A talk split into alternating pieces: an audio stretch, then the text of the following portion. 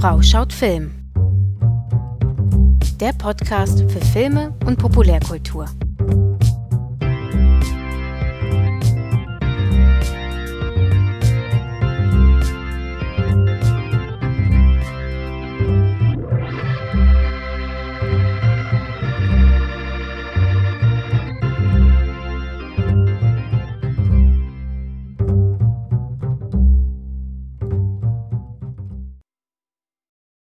Herzlich willkommen hier bei Frau schaut Film. Lange, lange ist's her und ich muss gestehen, dass beruflich bei mir einfach zurzeit ähm, recht viel los ist und es wahrscheinlich nicht möglich sein wird, in so regelmäßigen Abständen wie zwei Wochen eine neue Folge zu erstellen. Aber ich versuche, wann immer es geht und wann immer auch was Spannendes irgendwie in der Filmlandschaft passiert, eine neue Folge, einen neuen Essay herauszubringen und freue mich über jeden, der nach wie vor dabei ist und immer mal wieder reinhört. Diese Woche möchte ich mich mit The Craft beschäftigen, in Deutschland auch als der Hexenclub vertrieben worden. Der Film ist von 96 und er hat jetzt kürzlich ein Remake erhalten von Blumhouse. Im Deutschen äh, heißt es, glaube ich, auch Blumhouses ähm, The Craft oder Blumhouses der Hexenclub. Äh, Im Amerikanischen ist es The Craft Legacy. Und dieses Remake, das vielleicht gar keins ist, das hat mich sehr beschäftigt äh, mit dem Film auch insgesamt und deswegen heute so ein kleiner Vergleich, was sich in den letzten 25 Jahren so verändert hat und warum beide Filme nach wie vor relevant sind. Ganz kurz zu den Eckdaten. Wie gesagt, The Craft von 1996, äh, erster Teil, geht etwas mehr als anderthalb Stunden und war damals mit Andrew Fleming im Regiestuhl durchgeführt worden. Der Film war ja ein Überraschungshit ähm, zu seiner Zeit und hat inzwischen auch einen ziemlichen Kultstatus erlangt. Und der ist jetzt eben im Herbst 2020 geremaked worden oder fortgesetzt worden. Und ich erinnere mich, dass ich dafür mir den Trailer angeschaut hatte und darunter war dann kommentiert, aha, wieder so ein Remake, das keiner braucht. Und da habe ich mich dann gefragt, hm, ist erstens, ist das überhaupt ein Remake? Und zweitens, wenn ja, braucht man das vielleicht doch? Und da kann man zum einen sagen, dass The Craft Legacy kein Remake ist, sondern eine Fortsetzung des ersten Teils. Im ersten Teil ging es ja um vier junge Schulmädchen, die zueinander finden, weil sie alle Hexenkräfte haben und auch praktizieren. Und äh, die Hauptfigur Sarah ist quasi ganz neu in die Stadt gekommen und ist eine Außenseiterin, die ähm, auch Selbstmord schon mal versucht hatte zu begehen. Und die trifft eben auf drei Mädchen, die ebenfalls Außenseiterinnen sind, die auch von allen anderen als eigenartige Hexen bezeichnet werden. Und die stellen dann fest, dass sie zu viert den perfekten Hexenzirkel bilden können und ihre Kräfte wirklich auch ähm, erweitern können. Und die nutzen sie dann erstmal, um so ihre persönlichen Nöte und Bedürfnisse zu erfüllen. Also Sarah verliebt sich ein bisschen in den Highschool-Schwarm und übt dann quasi einen Liebeszauber auf ihn aus, dass er mit ihr auch wirklich zusammen sein will. Nancy, die ähm, quasi zum White Trash gehört, im Trailerpark wohnt, die wünscht sich äh, sozialen Aufstieg und ähm, auch Unabhängigkeit von ihrem missbräuchlichen Stiefvater. Bonnie, die dritte im Bunde, hat äh, ganz schreckliche Brandnarben auf dem Rücken und auf den Armen und wünscht sich, dass diese eben nicht mehr da sind und sie dann mit ihrem Körper im Reinen ist. Und die vierte im Bunde, Rochelle, ist eine Woman of Color, eine junge. Und die wird eben von dem allseits beliebten, blonden, weißen Highschool-Girlie, ähm, ja, halt immer wieder rassistisch diskriminiert und versucht äh, dort auszubrechen und übt dort Rache. Also alles eigentlich sehr interessante Charaktere und interessante Motivationen. Bei nur einer von vielen ist eine Liebesgeschichte dabei, ähm, aber in welche Richtung die sich entwickelt, da reden wir gleich noch drüber. Und 96 war der Film eben auch deswegen so einflussreich und so interessant, weil er zu einer Zeit kam, in der in den USA Teenager-Mädchen nicht unbedingt als selbstständige Individuen, Persönlichkeiten betrachtet wurden, die ihr Leben selber in die Hand nehmen. Miranda Corcoran hat das äh, erst vor wenigen Wochen ganz toll herausgearbeitet, dass es nämlich eine Zeit war, die sehr stark geprägt war von dem Buch Reviving Ophelia, Saving the Selves of Adolescent Girls von Mary Pfeiffer, in dem junge Mädchen quasi als Opfer der Gesellschaft dargestellt wurden, die ganz viel mit Essstörungen zu tun haben, um ähm, so erdrückenden Schönheitsidealen standhalten zu können, die selbstmordgefährdet sind, die gefährdet sind, äh, vorehelichen Sex zu haben und so weiter und so fort und die also mehr oder weniger als etwas, das beschützt werden muss, ähm, verstanden wurden und weniger als eigenständige Akteurinnen, die sich selber beschützen können. Und deswegen war The Craft auch, denke ich, so ein Überraschungshit, weil er eine, etwas angesprochen hat, was zu der Zeit eigentlich nicht sehr präsent war. Und interessant ist jetzt, dass 25 Jahre später ähm, der Bedarf offensichtlich besteht oder die Idee besteht, diese Ideen nochmal neu zu erzählen, nochmal anders zu erzählen oder fortzuführen auch. Während der erste Teil ähm, noch mit einem männlichen Regisseur durchgeführt worden war, ist der zweite Teil jetzt Legacy, wie ich den jetzt im Folgenden auch nennen werde, damit das besser unterscheidbar ist, von Zoe Lister Jones äh, als Regisseurin durchgeführt wurde. Und das ist quasi schon mal so ein erster Hinweis, dass da sich doch einiges geändert hat. Die Eröffnungssequenz orientiert sich zwar quasi Frame by Frame am Original, aber dann geht es schon äh, sehr deutlich in eine andere Richtung. Dennoch, und ich denke, das ist auch der Grund, warum das nach wie vor erzählt wird, geht es in beiden Filmen nach wie vor um Außenseitertum und auch um das Frauwerden in der jeweiligen gesellschaftlichen ähm, Verfasstheit. Und das sind natürlich zeitlose Themen, die aber immer kontextgebunden sind. Beide Filme sind äh, gewissermaßen so ein bisschen utopisch gemessen an der Welt, die sie erzählen. Also wie gesagt, 96 galten Mädchen nicht besonders äh, selbstbestimmt und 2020 haben wir dann einen Trans-Charakter ähm, mit äh, in diesem Viererbund dargestellt von Zoe Luna. Und auch äh, das ist gewissermaßen eine utopische Darstellung, weil sie als ein sehr selbstverständlicher ähm, Charakter eingeführt wird, dessen Trans-Dasein eigentlich keine Rolle spielt. Und wenn wir uns das auch mal mit anderen Darstellungen vergleichen, wie zum Beispiel bei Chilling Adventures of Sabrina ähm, oder auch bei Euphoria, dann haben wir dort auch ähm, Charaktere, deren Trans-Dasein als Selbstverständlichkeit innerhalb der Gruppe, in der sie sich bewegen, gilt, aber die natürlich mit der Außenwelt immer wieder in Konflikt geraten.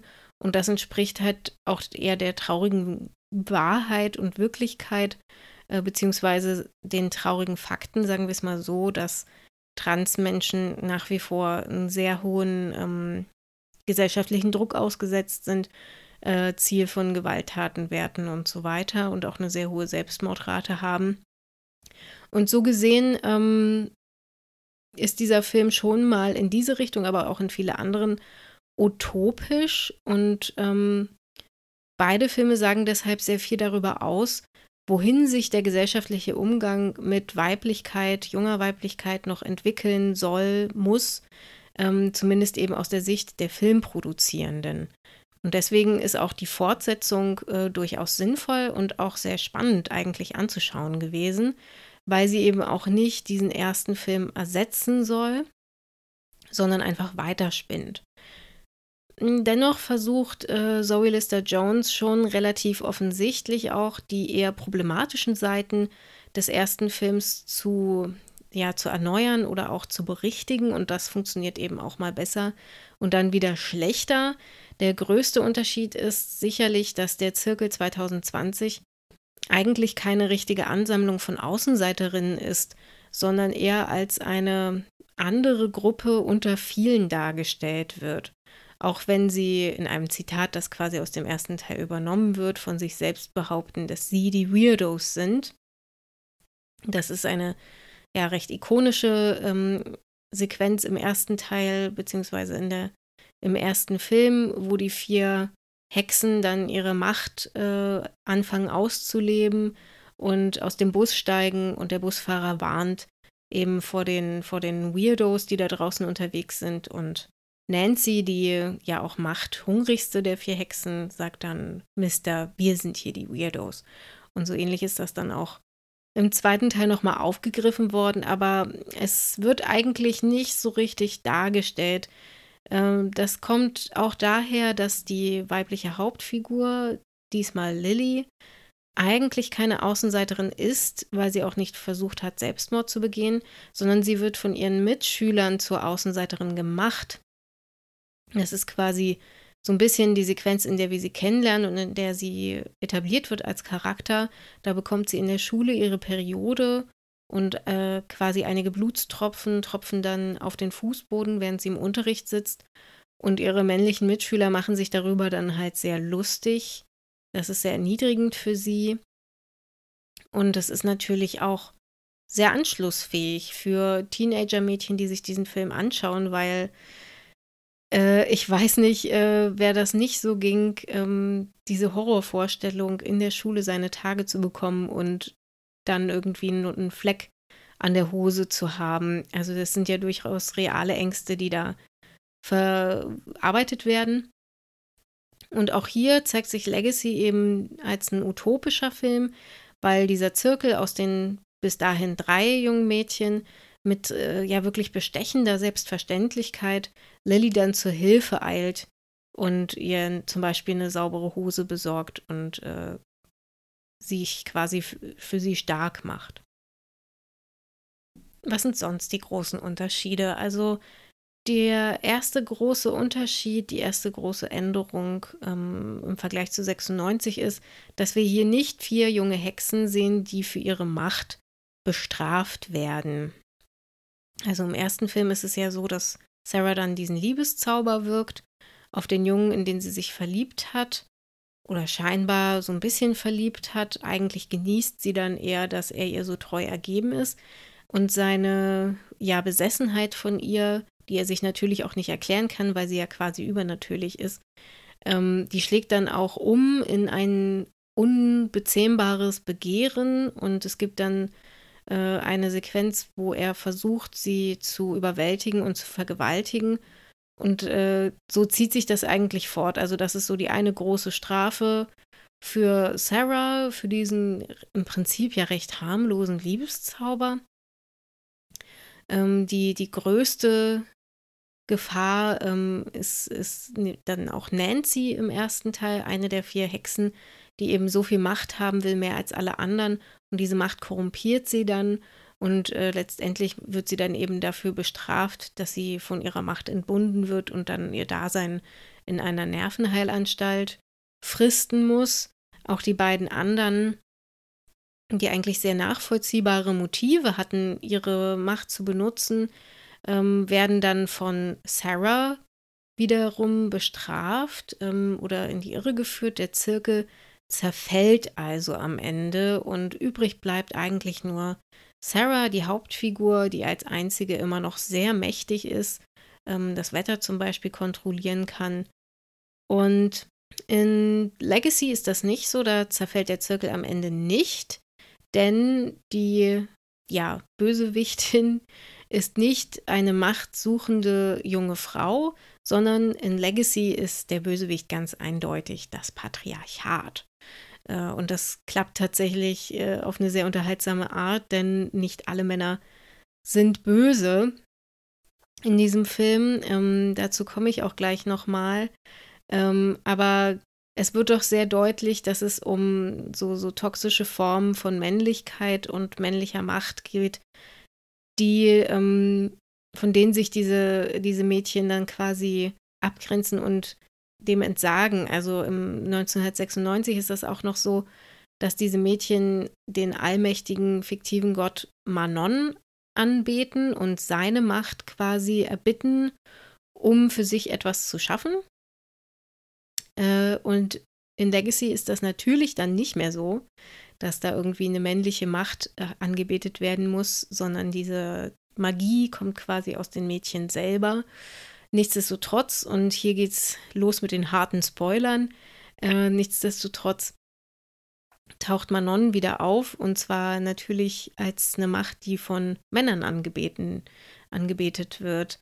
Äh, insgesamt sind Männerbünde äh, auch etwas, die in dem Film als sehr gruselig dargestellt werden. Also es handelt sich ja in beiden Fällen um Horrorfilme, wobei die Horrorelemente wirklich sehr, sehr dezent sind äh, und es ansonsten relativ schwer ist, die Filme in irgendein Genre einzuteilen.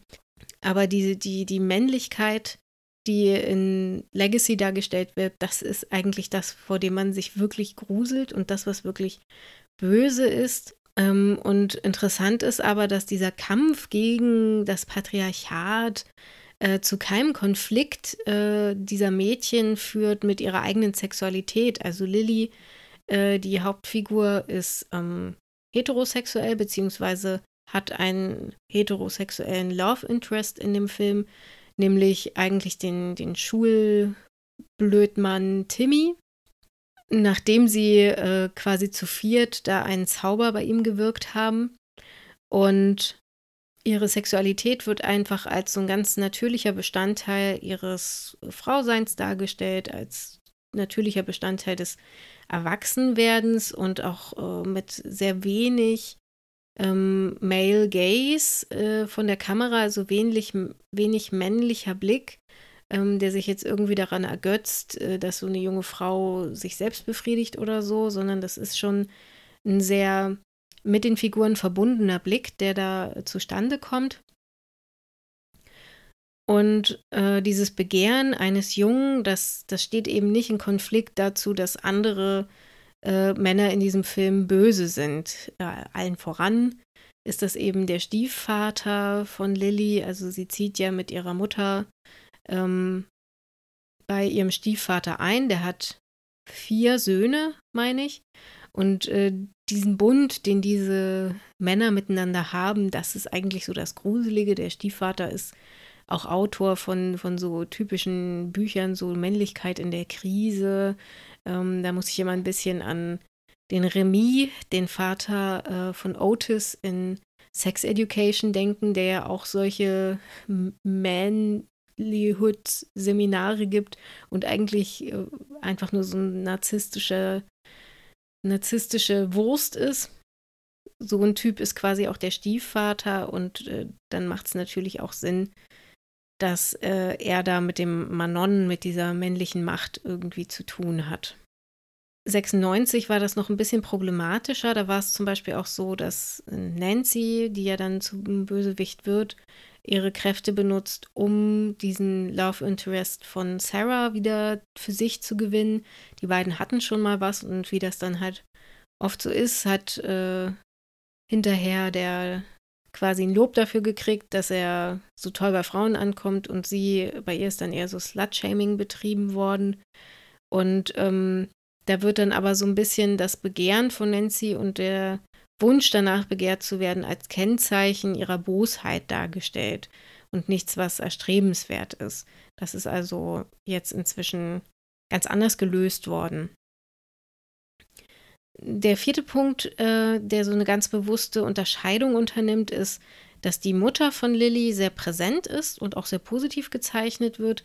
Im ersten Teil war die Mutter tot und tauchte dann nur mal am Ende als so eine Art Geist äh, auf und auch der Vater war da äh, ja eher so äh, eine Randfigur.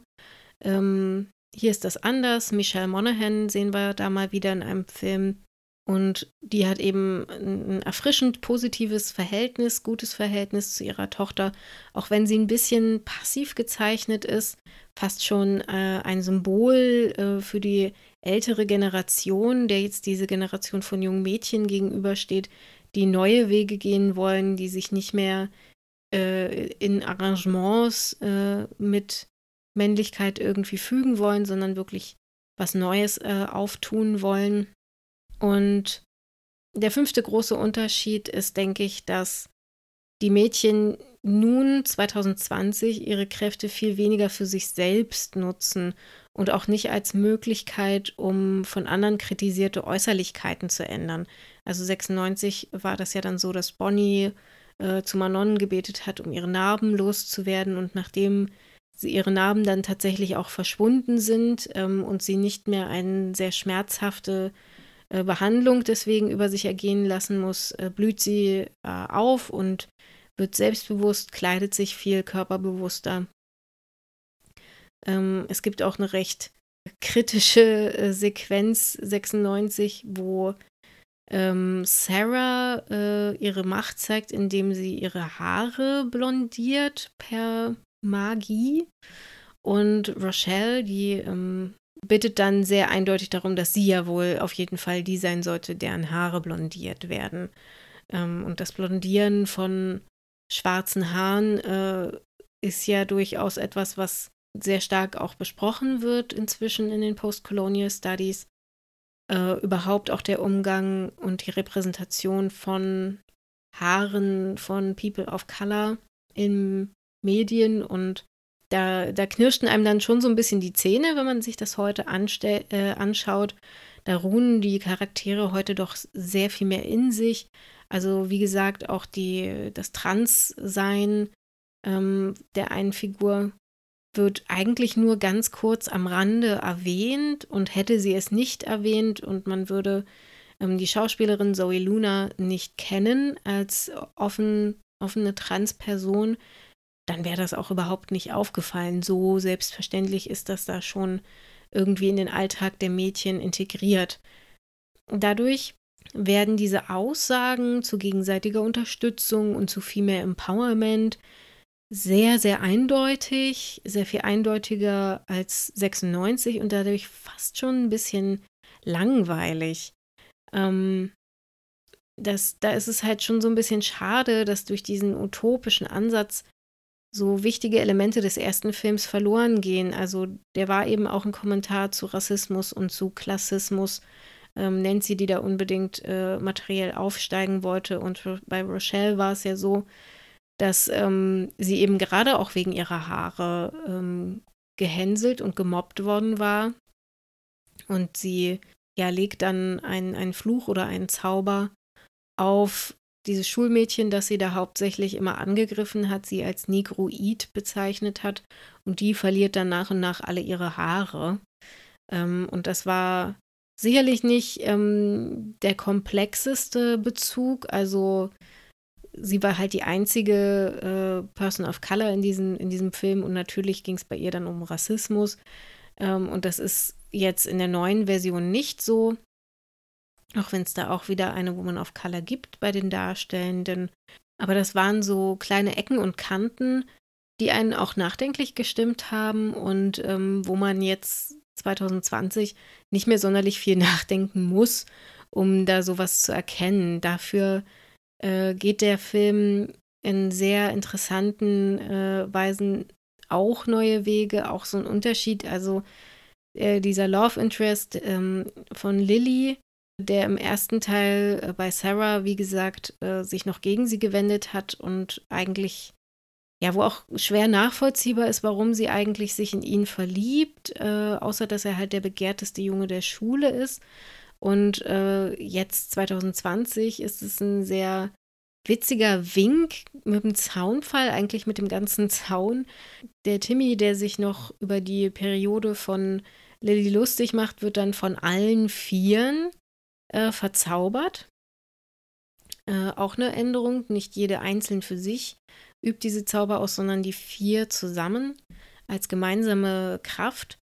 Und er wird aber dahin verzaubert, dass er sich nun immer von seiner besten Seite zeigen soll. Und äh, ab da ist äh, Timmy dann äh, ja so ein True Ally, der den ganzen Tag über Misogynie und äh, Gleichberechtigung redet und dann auch äh, so, ein, so, ein, so ein Teil der Truppe wird. Ähm, und erst dann fängt sich Lilly auch so richtig an, für ihn zu interessieren und erfährt, dass er eben eigentlich auch schon queere Erfahrungen hatte, tatsächlich mit einem der ihrer Stiefbrüder, der das natürlich aber verschweigt und ähm, dass es Timmy deswegen eigentlich auch nicht so richtig gut geht und wo man so, ja, so ein bisschen mit einem, mit einem Vorschlaghammer ähm, dem Publikum nochmal einbläut. Übrigens, die meisten männlich äh, identifizierten Personen leiden auch unter dieser Toxic Masculinity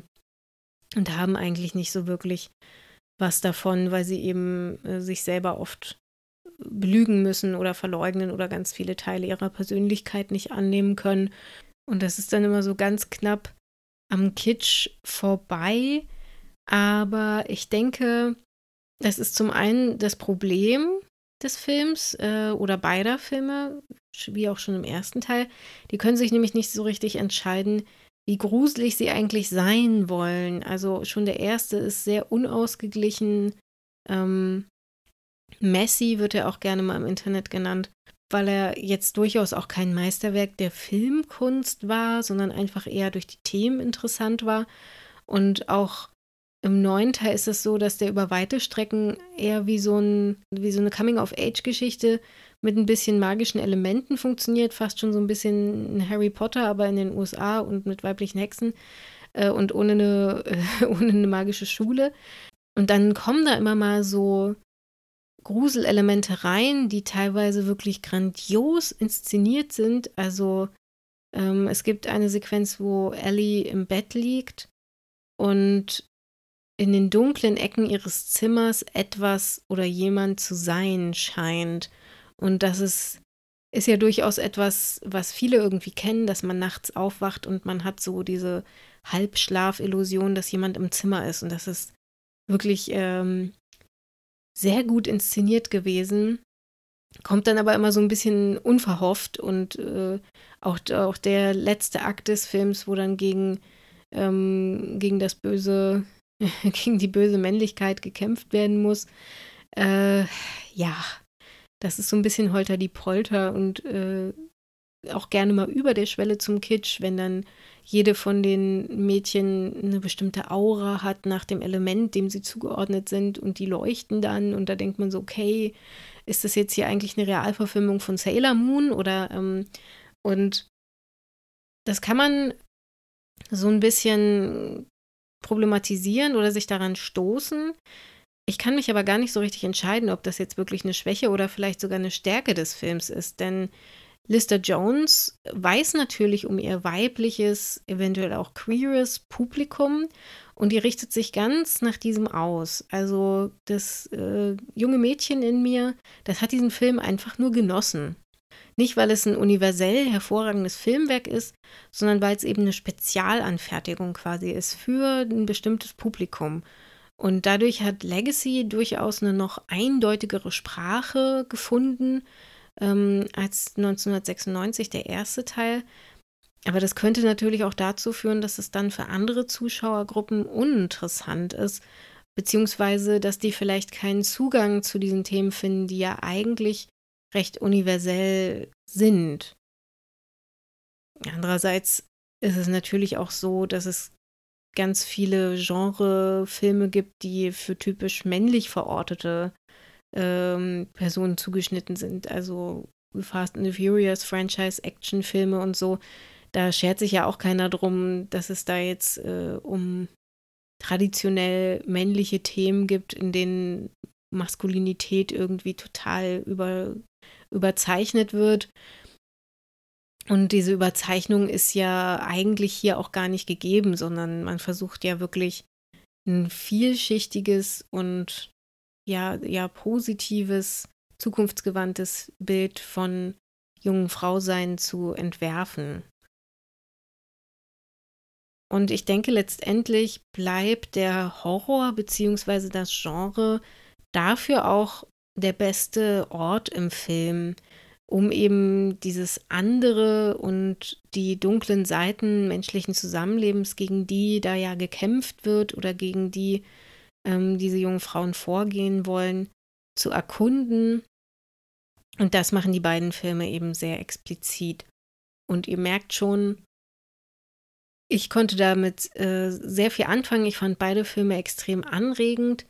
The Craft Legacy kann man derzeit als Blumhouses Der Hexenclub bei Sky sich anschauen. Das Original von 96 gibt es derzeit nicht.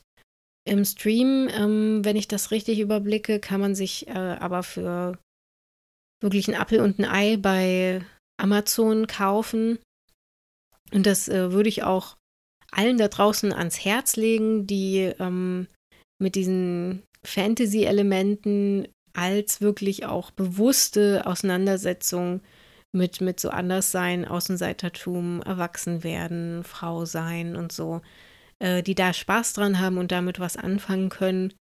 Ansonsten wird es, sind es beides irgendwie sperrige äh, Werke geworden, die eben sehr spezifisch sind, ähm, die aber sehr selbstbewusst äh, spezifisch sind und selbstbewusst damit umgehen und wo wir glaube ich, nochmal gut nachvollziehen können, was sich so in den letzten 25 Jahren auch geändert hat an unserer Vorstellung davon, wie wir eigentlich unsere Gesellschaft gestalten wollen, so dass junge Frauen, äh, Frauen mit äh, Sternchen durchaus hinten dran, leben wollen, leben können. Also, dass sie eben keine männliche Übermacht mehr anbeten wollen, äh, um ihre Ziele zu erreichen, dass sie nicht für ihre Sexualität oder für ihre Wünsche, für ihr äh, Bedürfnis nach Selbstermächtigung bestraft werden und dass sie eben nicht ähm, das alleine machen müssen, dass es nicht eine Auserwählte gibt, die besondere Kräfte hat, sondern dass das Team gemeinsam, das äh, nur sich gegenseitig unterstützende Gemeinschaft eigentlich so der ähm, Schlüssel zum Erfolg ist. Und dass es immer äh, irgendwie blöde Typen geben wird, die sich über einen lustig machen, äh, dass aber auch da oft mehr dahinter steckt, als man erst einmal denkt.